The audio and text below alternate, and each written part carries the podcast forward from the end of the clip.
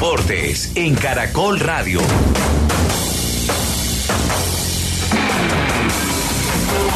Siete de la noche, 23 minutos por la fecha 15 de la Liga del Fútbol Profesional Colombiano, partido que estaba aplazado.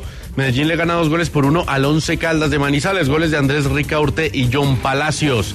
A las 8 de la noche en el Campín Nacional enfrentará a, a Independiente Santa Fe, localía para Santa Fe claramente.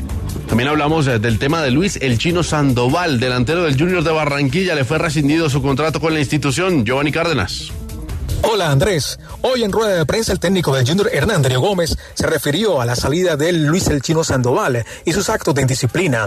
Entiende que el grupo está golpeado por esta situación. No cayó bien en el grupo de jugadores que estaban esperanzados en él como cuota de gol para el resto de la temporada. Se, se resiente el equipo mentalmente, el ambiente es distinto. A veces la alegría no es buena porque todos sentimos que son compañeros eh, que sufrimos por la situación que están viviendo, pero primero la institución, por encima de cualquier cosa, la institución. Entonces, la gente que tenemos va a entregar todo el día sábado. Hernán Darío Gómez confía en los jugadores suplentes que no han tenido ritmo de competencia durante la presente liga. Caso Germán Gutiérrez, lateral izquierdo, y el jugador Amauri Torralbo, el bolivarense que vino de la equidad que no ha tenido mucha participación. En el ataque seguramente repetirá ante Pereira, Carlos Vaca, junto a Brian León. Gracias Giovanni. Cerramos con la natación récord mundial para Colombia con Carlos Daniel Serrano. Nos informa Mauricio Rodríguez.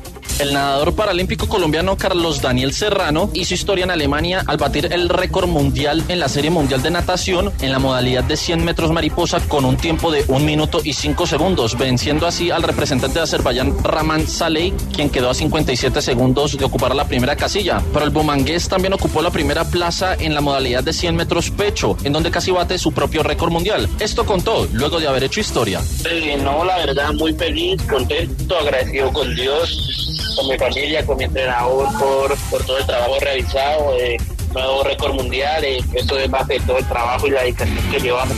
Feliz, contento y a dar lo mejor cada uno de los días. Ahora el colombiano se prepara para la puesta a punto del campeonato mundial que se disputará en Manchester, Inglaterra.